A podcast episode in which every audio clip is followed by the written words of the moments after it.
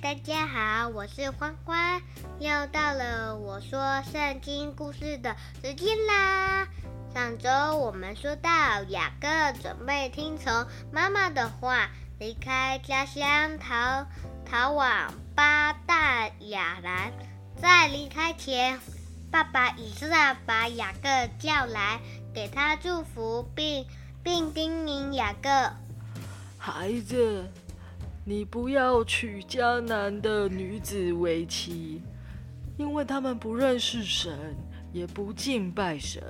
往巴旦亚兰去，三赐福给你，使你生养众多，将应许亚伯拉罕的地与祝福都赐给你与你的后代。这时，爸爸以撒又再次给雅各长子的祝福。代表以撒也顺服了神的安排，离乡背井的雅各往舅舅家走去。太阳下山时，便捡了一块石头放在头下，躺下来睡觉。晚上，雅各做了一个梦，梦见有一架梯子立在地上，通往天上。还有好多天使在上面走来走去。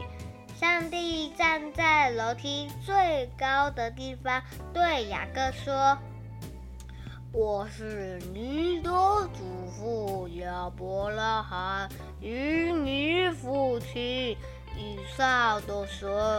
我要把你现在躺的地方赐给你和你的后代。”无论你到哪里，我都会保护你、看顾你、与你同在，直到我答应你带你回到这里。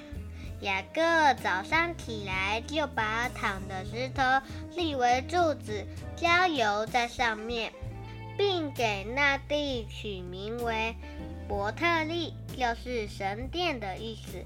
雅各许愿说。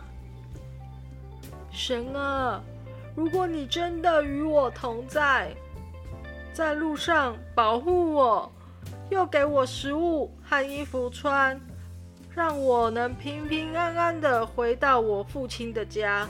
我知道我现在一无所有，我如果能有什么，一定是神赐给我的。